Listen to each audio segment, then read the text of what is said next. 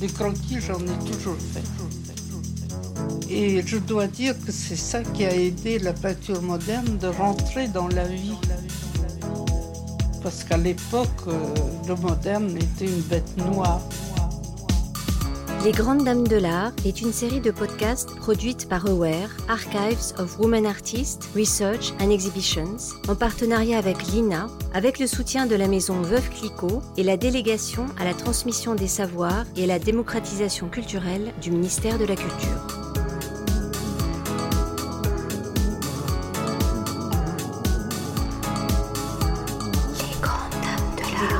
Les Grandes Dames de l'Art.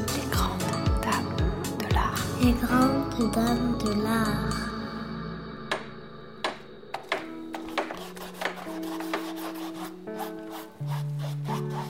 Le podcast Ces grandes dames de l'art donne la parole aux artistes femmes du XXe siècle. Elles parlent de leur œuvre, de leur vie, du monde qui les entoure et de leurs conquêtes. Partons à la recherche de leur présence, de leurs secrets. Retrouvons l'histoire cachée des artistes femmes à partir de leur voix.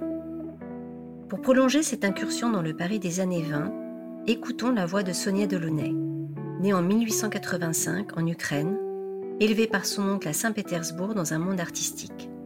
Elle fait des études aux Beaux-Arts de Karlsruhe en Allemagne, puis choisit de s'établir à Paris à 20 ans, convaincue par l'importance de cette ville.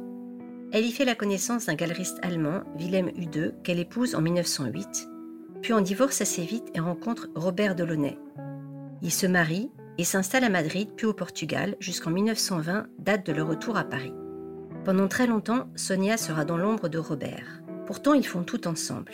Ils fondent par exemple l'Orphisme en 1911, un mouvement pictural caractérisé par l'utilisation de couleurs vives et de formes géométriques. Sonia a une vie propre. Elle peint et crée également de nombreux objets d'art décoratif et des textiles. Elle ouvre même une boutique de décoration, Casa Sonia, puis crée la boutique simultanée avec le couturier Jacques Haim pour l'exposition internationale des arts décoratifs en 1925. C'est une femme importante dans le monde des arts. En 1946, elle cofonde le Salon des réalités nouvelles. Robert Delaunay meurt en 1941 et c'est à ce moment-là que Sonia se retire à Grasse jusqu'à la fin de la guerre. C'est en 1964 qu'une exposition de ses œuvres est organisée au musée du Louvre. Elle est alors l'une des premières femmes à avoir une telle rétrospective de son vivant. La voix de Sonia Delaunay résonne pour la première fois à la radio en juillet 1948, alors qu'elle a 63 ans, dans l'émission L'art et la vie, où elle est interviewée par Georges Charansol. En février 1954, le même Georges Charansol la présente dans la même émission, alors qu'il évoque les débuts de l'abstraction en 1917. Elle a alors 69 ans. Il y a un, euh, un développement de l'art abstrait qui vient euh, tout à fait d'ici.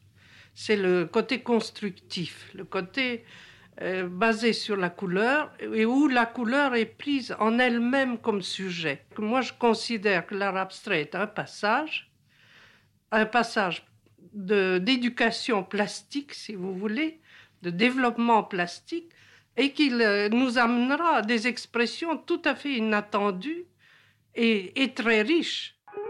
Ce n'est qu'à partir de 1967, alors que le Musée national d'art moderne lui consacre une première rétrospective, que sa place comme artiste commence à être vraiment réévaluée.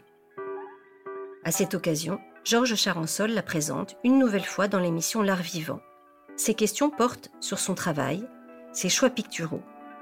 C'est donc à partir de 82 ans que Sonia Delaunay est pleinement considérée comme artiste. Ça confirme ce que disait Delaunay. J'ai trouvé un métier qui permet à chacun de s'exprimer avec sa personnalité propre. Et il nous donnait tous les deux un exemple. Donc lui, il l'a toujours admis. Euh, Ce que j'ai essayé de développer et exprimer dans mes dernières toiles, c'est que la couleur a une vie en elle-même et je crois que c'est ça la grande nouveauté de no- notre découverte. C'est que la couleur parle, euh, c'est comme des mots. On peut faire de la poésie avec des couleurs parce que chaque couleur a sa vie propre. Et avant de connaître Robert Delaunay, vous étiez déjà un peintre connu Et vous aviez fait des expériences extrêmement audacieuses dans le domaine de ce qu'on est convenu euh, d'appeler euh, l'art décoratif. Est-ce que ces expériences, vous les avez poursuivies? Avant de le connaître, j'ai fait plutôt de l'expressionnisme. J'étais influencé par Van Gogh et par Gauguin. Ça, c'était dans ma jeunesse, quand j'étais seule.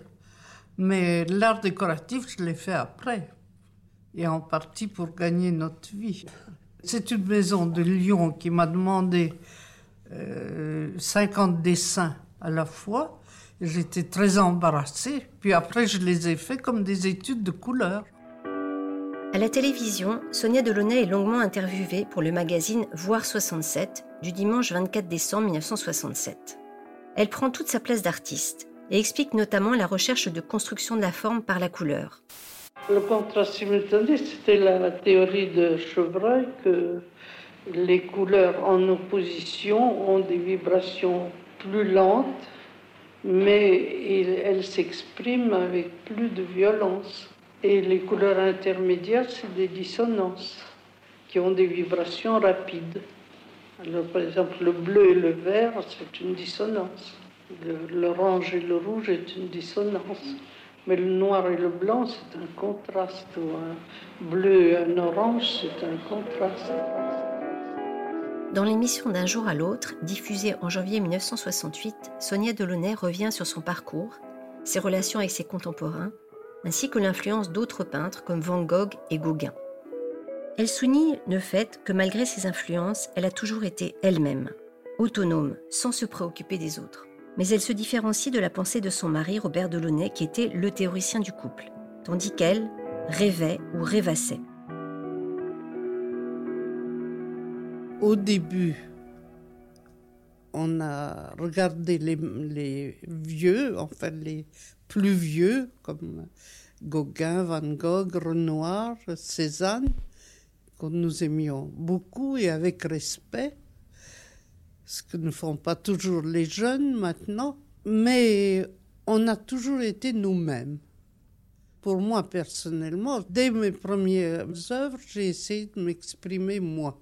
Mon besoin de transmettre une vision que j'avais d'une tête comme je l'avais, avec les couleurs comme je les sentais, et je m'occupais pas de, ni de Pierre ni de Paul.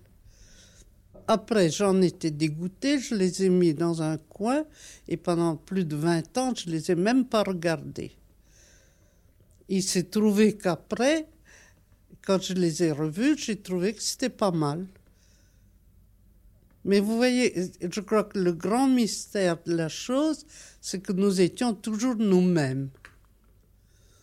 Moi, j'étais directement quand même influencée par Van Gogh beaucoup et par Gauguin parce que je les aimais énormément. Mais euh, ça s'arrête là. Vous comprenez? Et puis on a essayé d'aller plus loin. Maintenant, Delaunay, c'est autre chose. Delaunay, il a aimé les néo-impressionnistes, il a été plus influencé par Seurat et il a fait des essais. Lui, il a beaucoup fait d'essais dans ses villes il a été cubiste jusqu'à la ville de Paris. Lui, il a réfléchi davantage, si vous voulez. Il était plus théoricien. Mais moi, je ne l'étais pas du tout. C'est le sentiment que j'avais. J'avais besoin d'une force qui pousse et ça s'exprime. Maintenant, lui, il m'a aidé par une discipline de travail, parce que je me serais peut-être égaré dans cette liberté absolue. Mais lui, il avait une telle discipline de travail, une telle volonté d'avancer, et il ne vivait que pour la peinture. Que moi, j'aurais peut-être pas fait si j'étais toute seule. que ça m'a dressé, ça m'a donné une ligne de conduite aussi. J'ai beaucoup vécu dans le rêve, je rêvassais toujours. Et d'ailleurs, Delaunay m'en faisait le grief, tu rêves tout le temps. Non, ce rêve m'a aidé de vivre, parce que nous avons eu une vie très difficile. Nous avons eu des difficultés financières énormes au moment où nos revenus ont disparu. Mais J'ai vécu, j'ai rêvé, j'ai continué. J'ai rêvé que mon mari est un très grand peintre.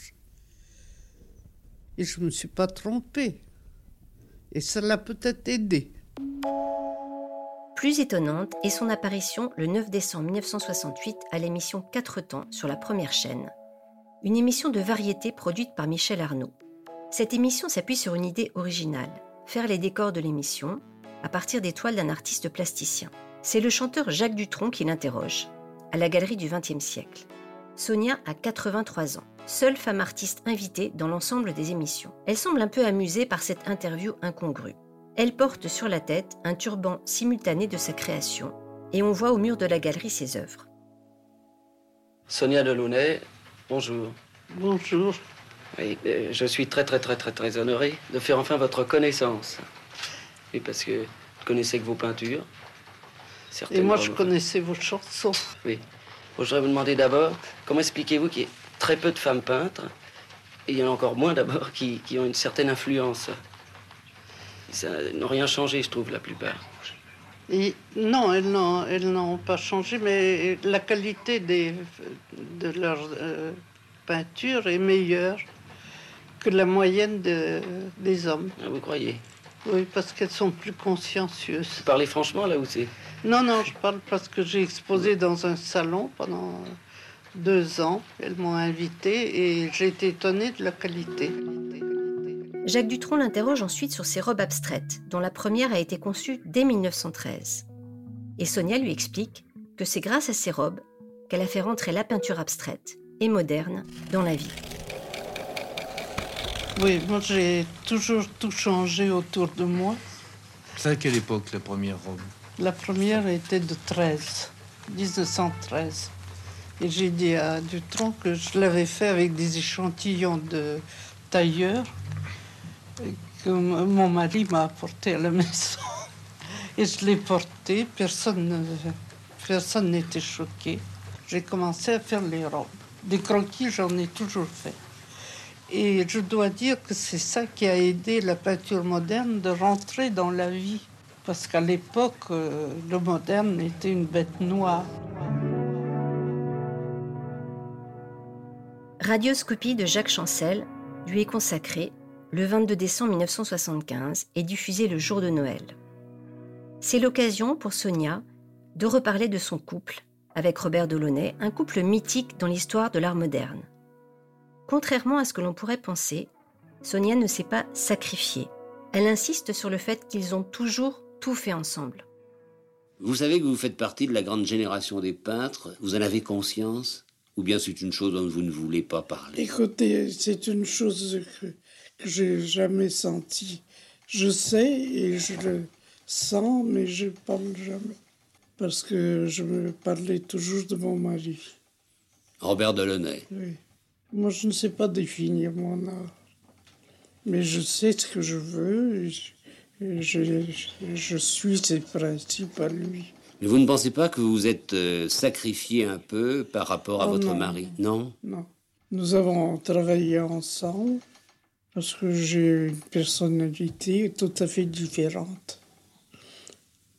Et malgré ça, on s'est toujours bien entendu, mais on était toujours ensemble.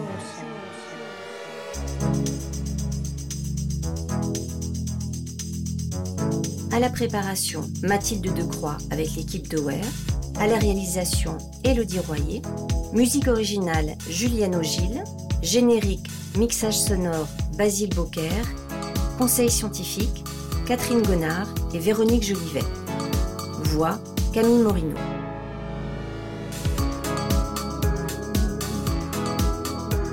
Si vous avez apprécié ce podcast, vous pouvez le commenter et vous abonner sur Apple Podcast, Spotify ou sur les autres plateformes de streaming. Pour en savoir plus, rendez-vous sur le site de Ware et ses réseaux sociaux.